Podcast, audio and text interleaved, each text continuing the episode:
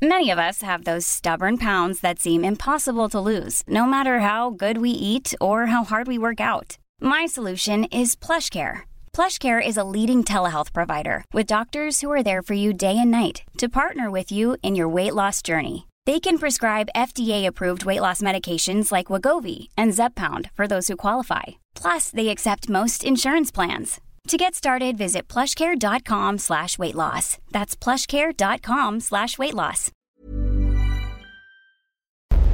Porque el mundo actual no se entendería sin la economía y los negocios. Acompaña a Mario Maldonado, el columnista de negocios más joven y objetivo del periodismo financiero, en su programa Bitácora de Negocios.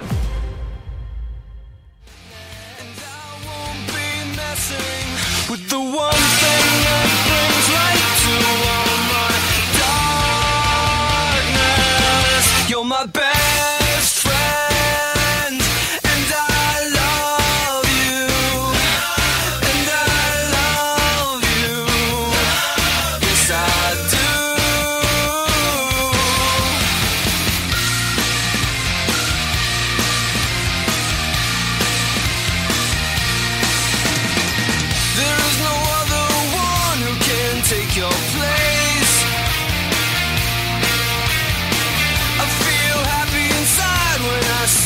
say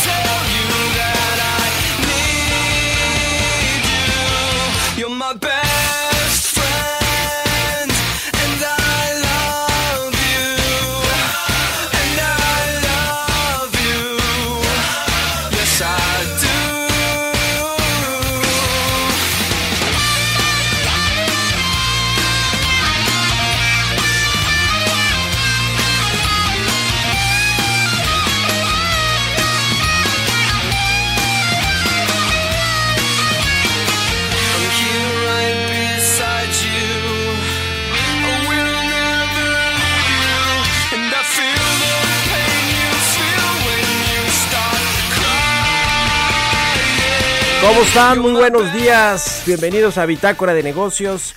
Yo soy Mario Maldonado. Me da muchísimo gusto saludarlos en este miércoles 10 de febrero del 2021. Saludo con mucho gusto a quienes nos escuchan a través de la 98.5 de FM aquí en la Ciudad de México. En Guadalajara, Jalisco por la 100.3 de FM y en Monterrey, Nuevo León por la 90.1 de FM. También a quienes nos siguen a través de la página heraldodemexico.com.mx. Estamos escuchando una canción de Wizard, se llama My Best Friend. Estamos arrancando los programas esta semana con canciones pues que hablan de la amistad, del amor y la amistad de cara a este próximo domingo que es el 14 de febrero. Bueno, vamos a entrarle a la información. Roberto Aguilar nos eh, hablará sobre los temas financieros más relevantes. Los mercados acumulan 8 días de ganancias, mejoran las perspectivas por las vacunas. En México precisamente se aprueba el uso de la vacuna Cancino y el Super Bowl tuvo la menor audiencia televisiva en 15 años. Interesante. Todo el mundo en confinamiento y pues hay una baja audiencia en el Super Bowl. Vamos a entrar en estos temas con Roberto Aguilar. Hablaremos con Carlos Reyes, analista económico, sobre este asunto de la reforma que propone Ricardo Monreal, o más bien una iniciativa para regular las redes sociales en México, que sea el IFT el que se encargue de esto y las sanciones que podrían, pues a las que se podrían hacer acreedoras las redes sociales que incumplan estas regulaciones. Vamos a hablar de eso con Carlos Reyes. También platicaremos con Adrián de la Garza, director de estudios económicos de City Banamex. El PIB de México subirá este 2021, pero perderá fuerza en el 2022. México sufrirá su peor cuesta de enero, además de todo. Es desde el gasolinazo del 17. También hubo gasolinazo este 2021, ¿eh? vamos a entrar en ese tema. Y hablaremos también con Luis Niño de Rivera, el presidente de la Asociación de Bancos de México. El eh, Banco Central, el Banco de México, dará crédito a bancos que no puedan repartir dólares en efectivo. Todo este asunto que acabó con esta ley Monreal que pretendía modificar la ley del Banco de México, pues ya quedó en un acuerdo, en un programa entre las autoridades financieras del país y los bancos y el Banco del Bienestar pues para que los migrantes mexicanos puedan puedan eh, cambiar sus dólares a una tasa pues eh, eh, favorable y además de todo que los bancos puedan repatriarlos a los Estados Unidos. De todo esto vamos a platicar hoy aquí en Bitácora de Negocios, así que quédense con nosotros, ya es miércoles y vámonos con el resumen de las noticias más importantes para comenzar este día.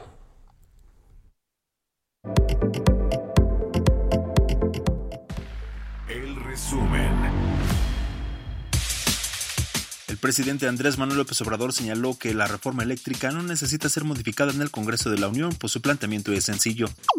Estamos eh, buscando fortalecer a la Comisión Federal de Electricidad, que es una empresa pública, que es una empresa de la nación, para que esta empresa garantice que no aumente el precio de la luz, para decirlo de manera clara, el precio de la energía eléctrica.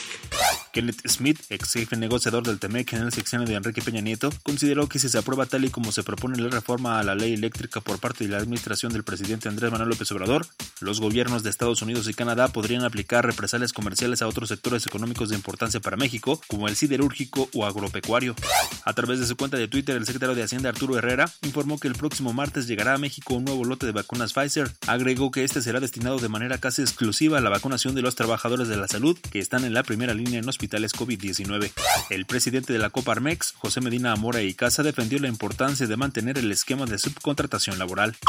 Nos parece, insistimos, en que necesitamos los dos objetivos mantener la subcontratación para lograr con la flexibilidad que le da a las empresas y a los trabajadores la competitividad como país. Y desde luego respaldamos desde Coparmex que se respeten todos los derechos de los trabajadores.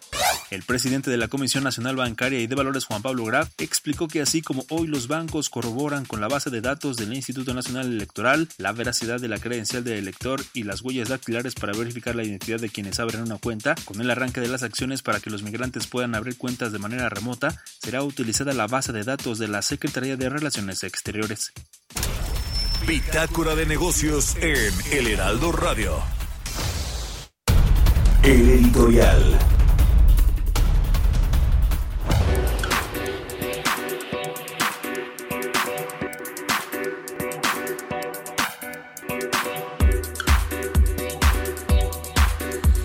Bueno, pues el presidente López Obrador regresó a las conferencias matutinas encendido, desatado, quizá pues por los días que no pudo estar, 10 días no estuvo al frente de estas conferencias mañaneras, las famosas mañaneras allá en Palacio Nacional.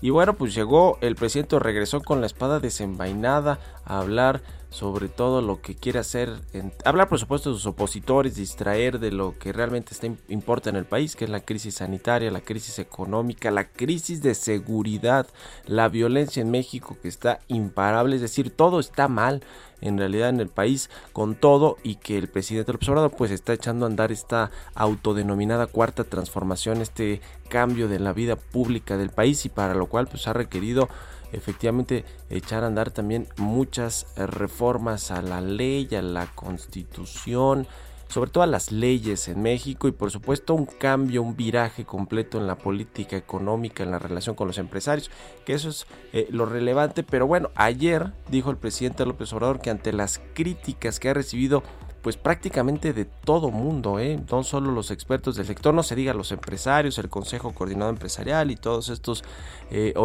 estas organizaciones eh, empresariales de corporaciones importantes en México, pero de las cámaras de comercio de los Estados Unidos, de España, nuestros dos principales inversores extranjeros en México, eh, Estados Unidos y España, así tal cual. Y, bueno, pues al presidente parece no importarle lo que diga nadie, ni siquiera nuestros principales socios comerciales con eh, Estados Unidos y Canadá, con quienes firmamos un acuerdo y, y el cual pues se debe de respetar. Bueno, pues el presidente ayer dijo que ni una coma le van a mover a la iniciativa preferente que envió para reformar la ley de la industria eléctrica. Así de claro, el presidente López Obrador asegura que no se van a hacer cambios y que le hagan como quieran, sobre todo los de Iberdrola que la traen contra ellos, que efectivamente pues son los más grandes, los españoles, en la generación de energías limpias. Eh, y que bueno, pues también se han quedado también con parte de estas subastas eléctricas, en fin, se ve difícil este asunto con el sector energético, que ya sabemos que iba a ser muy complicado por lo que por la, eh, el, interés que tiene el presidente López Obrador de rescatar a Pemex y a CFE, entre comillas, pero sobre todo por la confianza o la desconfianza que genera la inversión privada a los empresarios. Ya veremos qué sucede con esto, pero el, el presidente López Obrador, más allá de eh, recapacitar algunas de estas iniciativas, pues no, se va más radical y dice que ni una coma le modificará, le cambiará a esta reforma, a esta iniciativa. En fin, 6 con 13 minutos. ¿Usted qué opina? Escríbame a mi cuenta de Twitter, arroba Mario Mal y a la cuenta arroba Heraldo de México. Economía y mercados. Roberto Aguilar ya está con nosotros aquí en el Heraldo Radio. ¿Cómo estás, mi querido Robert? Buenos días. ¿Qué tal, Mario? Me da mucho gusto saludarte a ti y a todos nuestros amigos. Pues fíjate que te comento que las bolsas mundiales acumulan ya ocho días de ganancias. Esto gracias a que el optimismo se volvió a apoderar de los mercados ante la perspectiva de estímulos fiscales, la evolución de las campañas de vacunación y también los resultados corporativos, mientras se espera el discurso de hoy del presidente de la Reserva Federal de Estados Unidos, Jerome Powell, para dar alguna pista sobre el futuro de la política monetaria en aquel país y el dato de la inflación de enero a las siete y media en Estados Unidos lo vamos a saber. Fíjate que también las acciones chinas subieron a máximos de varios años en la última jornada bursátil antes de las vacaciones de una semana del año nuevo lunar, una fecha que pues se celebra de manera importante por aquellos lugares. Y bueno, pues el tema también ha beneficiado esta expectativa, Mario, a los precios del petróleo, que ya llevan nueve sesiones consecutivas justamente de alza, y esto inicialmente por, la, por el recorte de la producción y las esperanzas de que justamente la distribución de vacunas impulsará la recuperación de la demanda. De hecho, hoy se, se, van a conocer el reporte oficial de inventarios de la Administración de Información y Energía de Estados Unidos, pero ya se adelantó que la, los inventarios de crudo cayeron y esto también le dará o le está dando un impulso adicional al precio del petróleo, que por cierto ayer la mezcla mexicana cerró en 56.84 dólares. Y bueno, pues esto sí, ya la verdad en vez de ser una buena noticia, complica el escenario de las finanzas públicas porque justamente se ve reflejado también en el precio final de los combustibles, que como tú sabes y como lo comentabas, pues justamente fue uno de los elementos importantes para el dato de la inflación que se dio a conocer el día de ayer.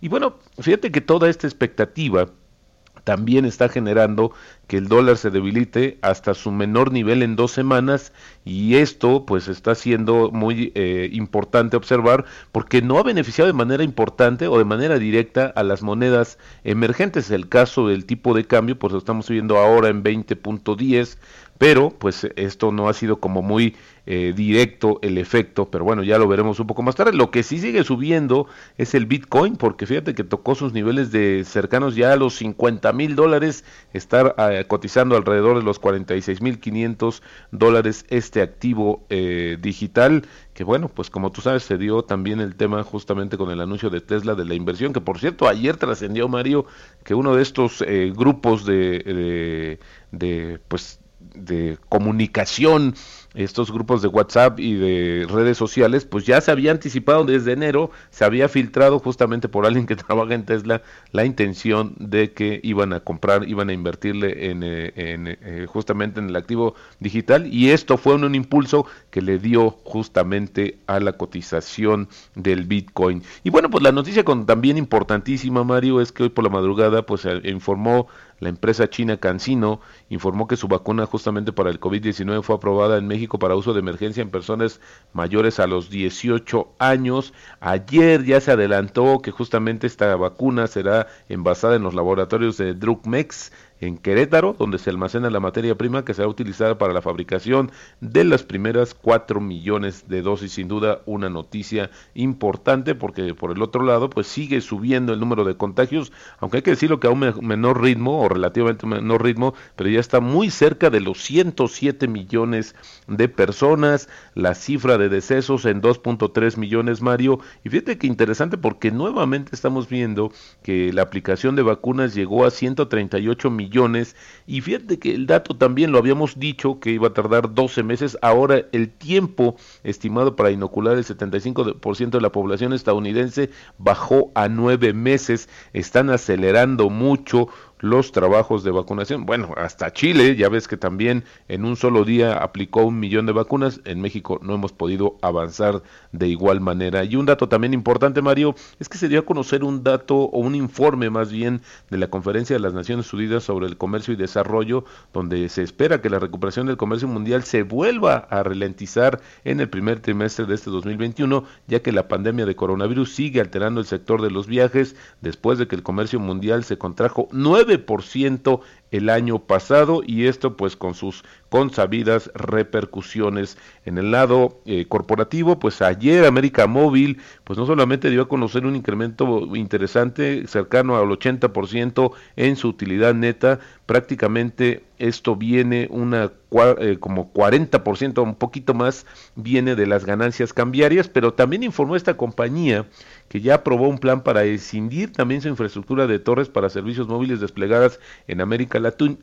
Bueno, esta compañía, como tú sabes, tiene presencia también en Estados Unidos, Europa Central y del Este, y con esta operación pues busca maximizar el valor de los activos al conformar entidades independientes con gestión y personal propio enfocadas únicamente en la construcción y despliegue de torres. Hay que decir que es una tendencia también global porque muchas otras empresas han eh, sabido o han iniciado estos procesos para sacarle más valor a estos activos de cara a la demanda próxima por otro tipo de, servicios como el de 5G. Así es que esto fue lo que anunció ayer eh, la compañía y bueno, pues finalmente te comento Mario que pues la transmisión del Super Bowl del domingo en CBS atrajo una audiencia promedio de televisión de 92 millones de espectadores, que es apenas un 9% por debajo del campeonato de la Liga Nacional de Fútbol Americano, pero según datos de Nielsen, la audiencia de televisión fue la más baja desde 2006 y esto incluye a las personas que lo vieron eh, que vieron en televisión eh, el partido en su casa bares y restaurantes la audiencia del juego el mayor evento televisivo anual de Estados Unidos alcanzó su punto más alto en 2015 con 114 millones de espectadores. Es decir que también ya venía un poco en descenso esta situación se ahondó, se ahondó más justamente en esta última edición y como tú preguntabas pues muchos están en su casa pero también yo creo que ha perdido un poco de atractivo eh, este, este encuentro de fútbol americano, Mario. Pues sí, además el partido estuvo pues medio aburrido, ¿no? A juzgar aquí por los expertos, digo, no sé tú Robert si te gusta mucho el fútbol. No me gusta mucho, pero, eh, escuché esos comentarios, fíjate ahí Quique también. Y no estoy hablando del medio tiempo de The Weekend, ¿eh? sino del partido. partido. Exactamente. Y el tipo de cambio, Mario, te comentaba 20-10, así cotiza en estos momentos. Sí, lo, los dos estuvieron mal. Muchas gracias. Eh, lo que pasa es que aquí me dicen también estuvo muy más o menos, por decirlo menos, el, el medio tiempo, pero sí, sí. En fin, gracias mi querido Robert. Al contrario, muy buenos días. Roberto Aguilar, síganlo en Twitter, Roberto AH6 con 20. Vamos a otra cosa. Mario Maldonado en Bitácora de Negocios.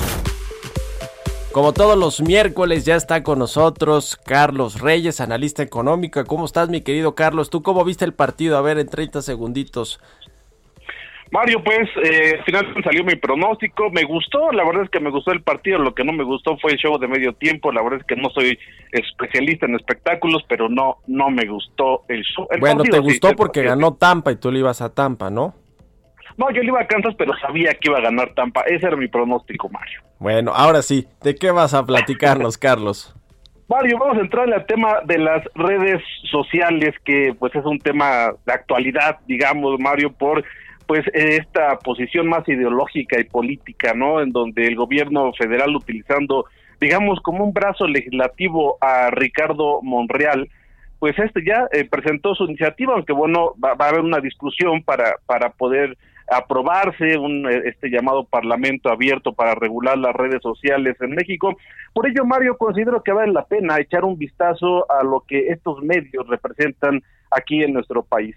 Fíjate, Mario, que en el más reciente reporte de Comscore eh, en 2020, el 92.3%, es decir, más de nueve de cada 10 mexicanos internautas acceden a las diferentes redes sociales, cuando en 2019 este fue cercano al 80%, es decir, un aumento en el 2020 de 15%. Se atribuye mucho el mayor uso de las redes sociales por precisamente por el confinamiento y por estar más tiempo en casa. México se ubica como el segundo país en Latinoamérica con más personas ingresando a redes sociales, solamente detrás de Brasil, quien lidera este este rubro con el 97%. El del 2019 casi 77 millones de personas eran usuarios de redes sociales en México y se prevé que esta cifra supere los 95 millones hacia el año 2025, esto de acuerdo con Estatista. Cada usuario, Mario, invierte en promedio 3 horas y 25 minutos diarios en las redes sociales. Esto se entiende, pues dado que hay personas que cuentan con más de 5 cuentas en las diferentes redes. En un tema importante en el caso de los usuarios y la cantidad de usuarios que tiene cada una de las redes sociales, Facebook es la que cuenta con mayor cantidad de usuarios, con 84 millones, le sigue WhatsApp con 77 millones, luego YouTube con 25, Instagram 24 millones, Snapchat con 14 millones y Twitter con 9 millones de usuarios. WhatsApp lidera en cuanto a la frecuencia de uso con el 87% de sus usuarios la utilizan varias veces durante el día. A esto le sigue Instagram con 56% y en tercer lugar está Facebook. En cuanto al uso, el 81% de las personas que usan las redes sociales lo usa para entretenerse, el 77% para socializar, el 66% para informarse y el 50% lo usa para buscar eh, empleo con propósitos laborales, Mario. Estos datos pues resultan relevantes tomando en cuenta que según el INEGI en el país existen 80.6 millones de usuarios de internet.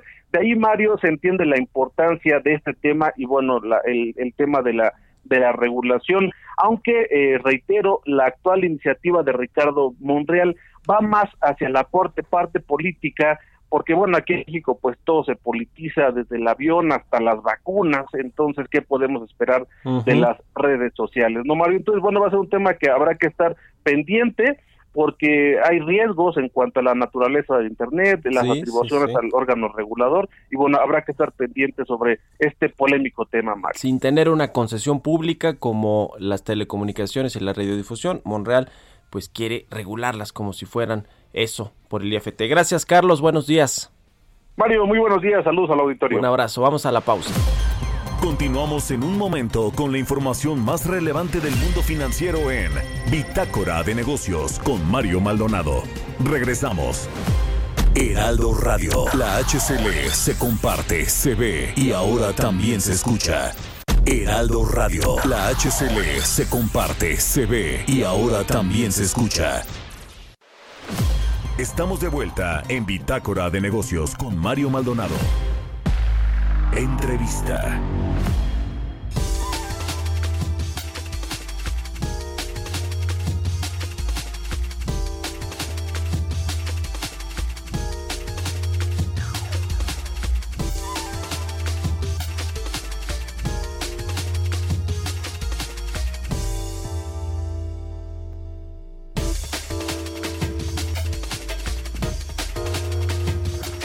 Ya estamos de regreso aquí en Bitácora de Negocios. Son las 6 de la mañana con 30 minutos, tiempo del centro de México. Vamos a platicar con Adrián de la Garza, director de estudios económicos de City Banamex, sobre pues esta encuesta de expectativas con respecto a este 2021 el- la proyección de crecimiento de la economía mexicana que va a rebotar, pero se va a desacelerar pues de nueva cuenta en el 2022 y otros factores. ¿Cómo estás, Adrián? Buenos días, me da mucho gusto saludarte. Hola Mario, muy buenos días a ti al auditorio. Mucho gusto hablar también. Cuéntanos cuáles son los highlights de esta eh, encuesta, de este, de esta encuesta de expectativas de Citibanamex y, y lo que piensa el consenso que sucederá con los principales indicadores económicos en el 2021. Sí, seguro Mario. Mira, eh, pues me parece que uno importante tiene que ver con lo que comentabas justamente, con una ligera mejora en las expectativas para 2021. El consenso en la encuesta ajustó su expectativa de crecimiento del PIB eh, este año a 3.6%, luego de, una expectativa de 3.5%, que ya teníamos eh, un rato con, ese numerito. Sin embargo, todavía eh, hay mucha incertidumbre en torno a este pronóstico. En particular, vemos el rango de todas estas expectativas que fluctúa entre 1.5% y 5.6%. Es un rango bastante amplio. Y esto tiene que ver en, en, muy buena medida con el dato tan negativo que vimos en 2020. Entonces aquí yo lo que empatizaría es el dato de 3.6% parece que es un crecimiento importante, pero no hay que perder de vista que viene luego de una caída de 8.3, 8.5% en 2020, dependiendo de cómo se mira. Uh -huh. eh, y entonces pues no alcanzamos a rebotar lo suficiente para eh, sobreponernos a la caída de 2020. Ese, ese me parece un punto eh, muy importante. Nosotros en particular eh, ajustamos recientemente también el dato de crecimiento a 4.2% desde un escenario de 3.3% que teníamos antes. Y otra vez parece un, un, rebote muy importante, pero esto tiene que ver eh, mucho con, con, un, simplemente un efecto estadístico eh, de, de, de, rebote que nosotros, si va a haber cualquier crecimiento en términos del nivel del PIB que alcanzamos en 2020, pues ya tenemos un piso aritmético que sería de 3.5%. Y en adición a eso estamos viendo más crecimiento en Estados Unidos, sobre todo que impulsaría las manufacturas en aquel país. Como ya sabes, hemos visto programas de estímulo fiscal muy importantes que se han dado en, en, en, meses recientes, pero también hay una expectativa de que se den todavía más estímulos que podrían estar incentivando el, el crecimiento todavía más. Y desde luego estamos viendo también un avance impresionante en lo que toca a la progresión de la vacunación en aquel país, ya con eh, una vacunación de 1.3 millones de dosis diarias eh, en promedio, lo cual desde luego también eh, pues son noticias favorables para el crecimiento en aquella economía que podría impactar a México de forma positiva vía comercio, vía exportaciones, pero también vía otros canales como por ejemplo las remesas, que ya vimos también en 2020 que estuvieron bastante elevadas y que en ese sentido ofrecen cierto soporte para el, el crecimiento del consumo privado. Me parece que ese es un, ese es un punto muy importante. Entonces, la mejoría en la proyección de crecimiento económico de México en este 2021 tiene más que ver con la recuperación de Estados Unidos y este nuevo paquete de estímulos económicos que se le van a inyectar a la economía de Estados Unidos que lo que sucede en México, ¿no? Yo te diría que sí, prácticamente tiene todo que ver con, esa recuperación de Estados Unidos. Sí hemos visto en el margen, eh, en el cuarto trimestre, por ejemplo, una recuperación eh, de las ventas, eh, del, que, puede tener también que ver con algunos factores externos como las remesas que ya decía. También la construcción ha venido un poquito mejor, aunque tasa anual todavía bastante, bastante deprimida. Pero sí, definitivamente el crecimiento de Estados Unidos sería el principal motor de crecimiento en 2020, en la segunda parte de 2020, cuando vimos una recuperación incipiente, y también en lo que se prevé para 2021. Uh -huh. esta encuesta de expectativas también anticipa una fortaleza del peso mexicano frente al dólar. Se eh, eh, prevé que al cierre de este año sea de 20.23 eh, pesos el tipo de cambio. ¿A qué se debe esto? Eh, digamos, la apreciación del peso o por lo menos que se mantenga defensivo con respecto al dólar. ¿Tiene que ver con el dólar que se está depreciando, que se va a mantener un poquito débil o, o, a, qué, a, qué, se debe? Sí, seguro, es muy buen punto y sí está efectivamente relacionado con, la, la, debilidad generalizada del dólar. Lo que hemos visto ya por muchas quincenas consecutivas es una expectativa del tipo de cambio, por ejemplo, pongamos la, del cierre de 2021, que, que, ha venido viendo en general una tendencia a la baja cada vez. En, este, en esta ocasión eh, los analistas esperan un tipo de cambio que cerraría el año en 20 pesos con 23 centavos. Eh, esta expectativa es más baja a la que se preveía una quincena previa, que era de 20 pesos con 30 centavos. Antes de eso vimos niveles de 21.40, 21.50, 22 pesos por dólar, etcétera. Entonces ha sido una tendencia a la baja constante que desde mi perspectiva tiene que ver justamente con esa, esa fortaleza, esa debilidad del dólar y lo que, lo que se ha visto, sobre todo en este entorno de recuperación de la, de la economía global y particularmente de Estados Unidos y con estos programas de estímulos fiscales tan fuertes que, que se están presentando en aquel país, eh, pues básicamente eso eh, lleva a cierto optimismo en los mercados, en contraste con el pesimismo que había, sobre todo en la primera parte de la pandemia, eh, y eso eh, lleva también a los inversionistas a, un mayor apetito por riesgo y buscar activos eh, que son relativamente más riesgosos como el peso. Entonces el peso, junto con otras monedas emergentes, se ha venido eh, beneficiando de esta debilidad generalizada del dólar y, luce en ese sentido más, más fuerte, pero me parece que se debe fundamentalmente a estos factores externos.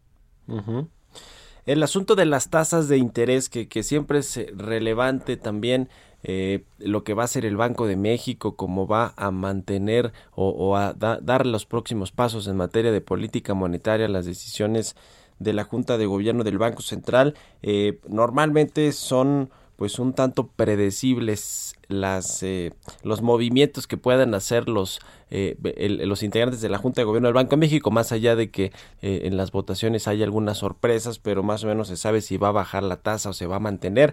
En este caso esta encuesta o, el consenso pronostica que en febrero vendrá un nuevo recorte no bueno esta esta semana hay hay decisión de política monetaria mañana verdad Sí, correcto. Mañana la decisión de política monetaria.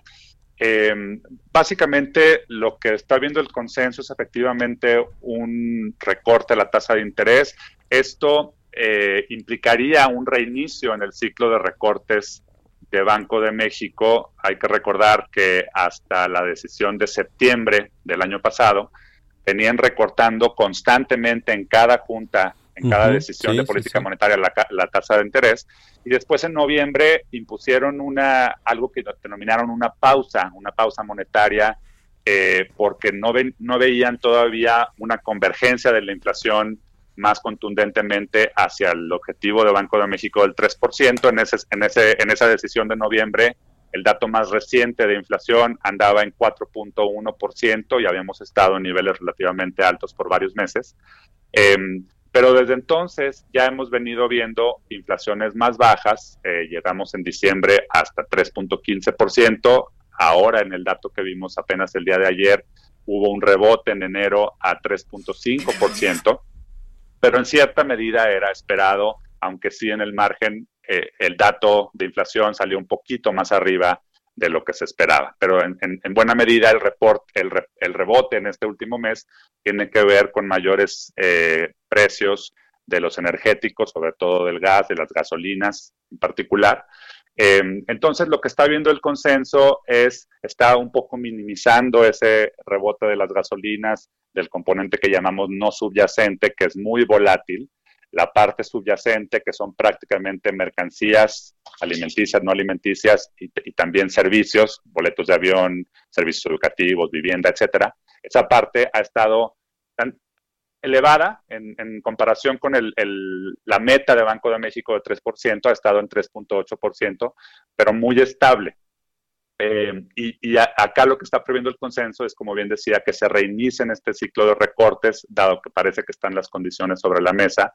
Eh, y además, no, nada más que eso suceda, sino este, este, recorte sería de 25 puntos base, que haya uno más de 25 puntos base, dado que la expectativa eh, para la, tasa terminal, la última tasa que veríamos en este ciclo de, recortes, sería de 3.75%, que es 50 puntos base más baja que la actual de 4.25. Pues sí.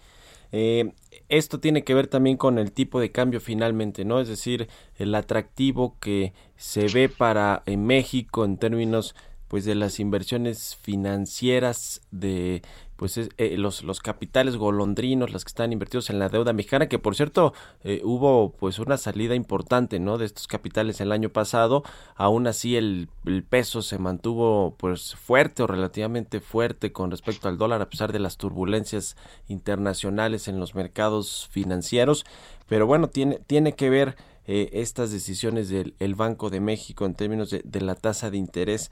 Eh, ¿Cómo estás viendo? Eh, quiero aprovechar el viaje que estamos hablando de las tasas de interés, el sector financiero en su conjunto, Adrián, ¿cómo va a salir el sector financiero de la crisis del COVID-19? Que eh, yo, yo sé y al ratito de hecho vamos a platicar con el presidente saliente de, de la Asociación de Bancos, pero está bien capitalizada, tiene buenos niveles de capitalización, está sólida la banca mexicana, eso no nos queda duda, sin embargo, eh, quizá no estamos anticipando todavía los efectos que va a tener en la oferta y demanda de financiamientos y de créditos en México esta crisis del COVID-19, ¿no?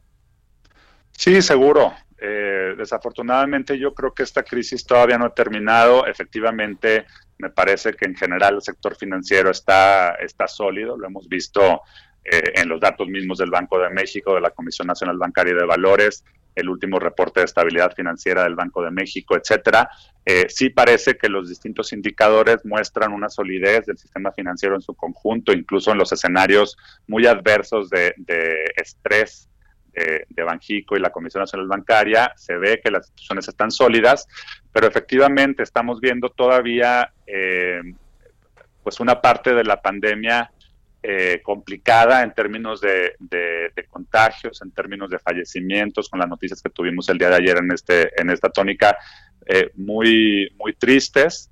Em, esto tiene, desde luego, un impacto también sobre la actividad económica, que también es, son noticias muy desfavorables. Ahorita con 13 estados de la República em, en, en color rojo, que representan casi 60% del PIB, eh, pues definitivamente tiene una afectación para las perspectivas de crecimiento en este primer trimestre.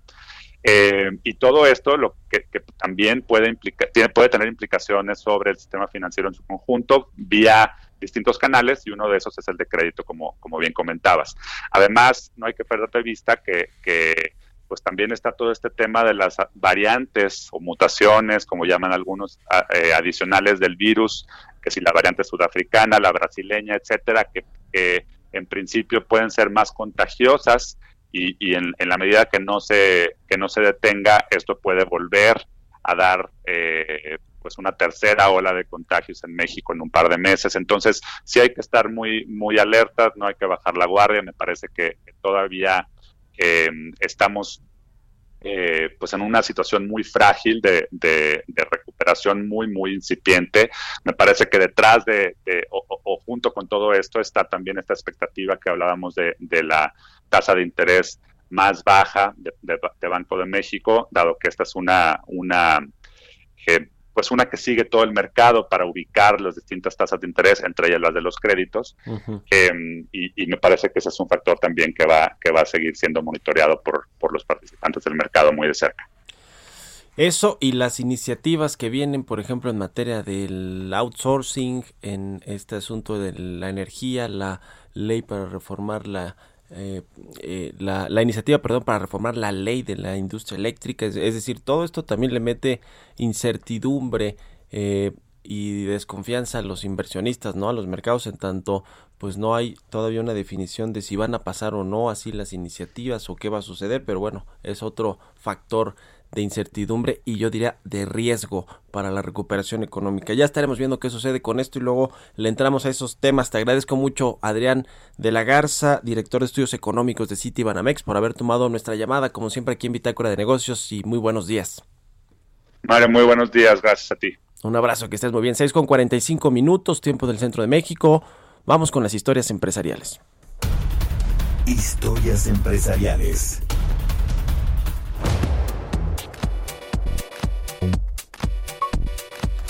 Bueno, pues ahora que están los reportes financieros de las empresas, con respecto a lo que sucedió en el último cuarto del año pasado y todo el 2020 es importante ver eh, y se va a ver reflejado ya en estos reportes financieros de las eh, corporaciones que cotizan en los mercados bursátiles, pues saber de qué tamaño fue el impacto para los ingresos, las utilidades, el, los empleos, el COVID-19 en el 2020, que todavía no termina por supuesto la pandemia, pero el golpe más fuerte quizá en términos de cierre de actividades se dio en el 2020. Bueno, pues ahora que están estos reportes financieros, Coca-Cola anunció que va a apostar 100% al uso de botellas recicladas. Le dice adiós al plástico. Vamos a escuchar esta pieza que preparó Giovanna Torres.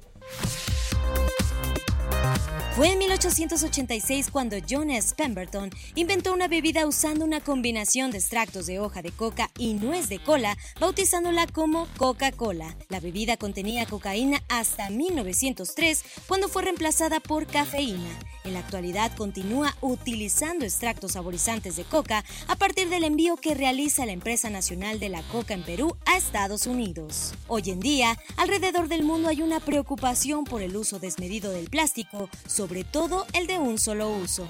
La compañía refresquera y considerada una de las que genera más contaminación plástica, intentó en un momento utilizar botellas de origen vegetal y que no utilizaban insumos de combustibles fósiles, pero ahora su objetivo va direccionado a la lucha contra los desechos plásticos que obstruyen las vías fluviales del mundo. Como parte de su estrategia de sostenibilidad en Estados Unidos, Coca-Cola introducirá nuevas botellas que serán 100% PET o Air PET y comenzarán en el noreste de su territorio. Desde el 2018, la compañía se comprometió a hacer 100% de sus envases reciclables para el año 2025, además de utilizar el 50% de material reciclado en botellas y latas para el 2030. Las nuevas botellas se lanzarán este mes en el noreste, mientras que llegarán a Florida y California y luego a todo el país más adelante en el año. Para Bitácora de Negocios, Giovanna Torres. Entrevista.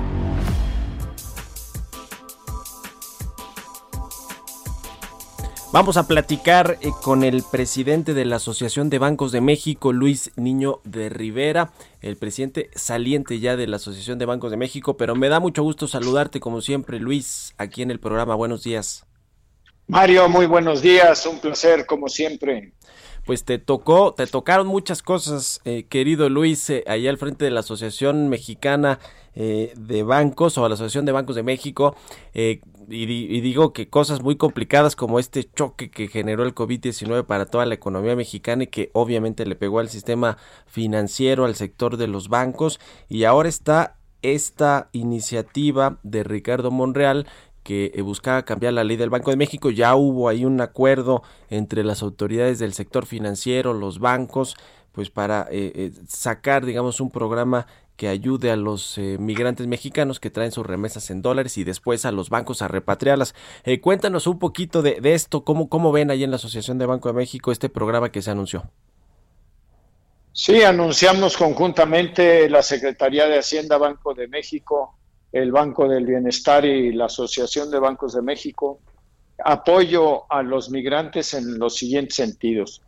Hay eh, una cantidad muy relevante de remesas, como tú sabes, que llegaron el año pasado, fueron 40 mil millones de dólares por vía electrónica para favorecer a millones de familias aquí en México que tienen eh, a sus parientes viviendo fuera, principalmente en Estados Unidos, que envían pues varias veces al año eh, cantidades que promedian 300 dólares por envío.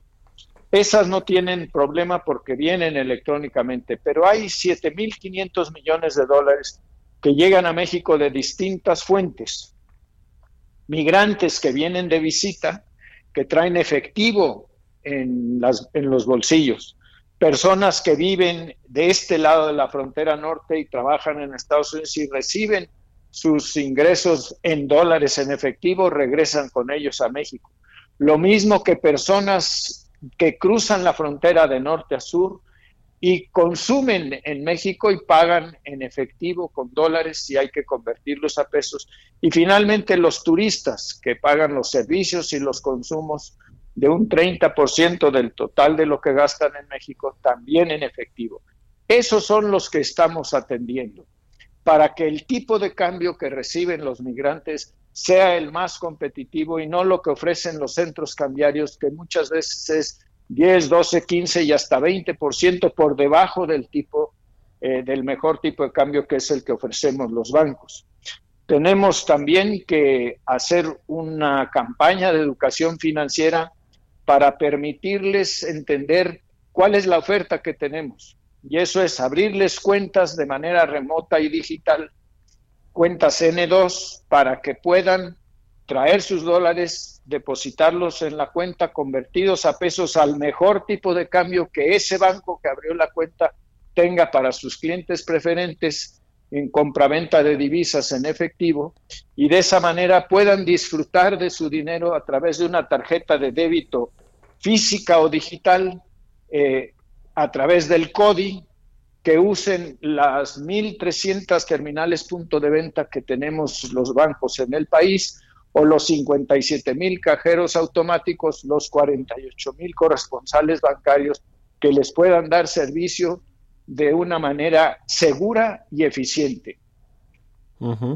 Pues sí, con esto prácticamente yo creo que se desactiva esta iniciativa para cambiar la ley del Banco de México, se le buscó una salida y pues ahí están todos los actores eh, importantes en, en, este asunto y, no solo para los, los eh, eh, paisanos, ¿no? Creo que hasta también le, les beneficiará eventualmente pues a los turistas o a quienes vienen a hacer alguna actividad con dólares en efectivo y que pues tienen tipos de cambio que no les son nada favorables, como tú dices, algunas casas de cambio 15 o 20% más abajo del, del valor. Eh, viene viene la, eh, la convención bancaria y ahí eh, pues te, te, vas a despedir como presidente de la Asociación Mexicana de Bancos de México, Luis Niño de Rivera. ¿Cómo han sido pues estos años al frente de esta asociación y sobre todo pues la crisis muy complicada que generó el COVID-19?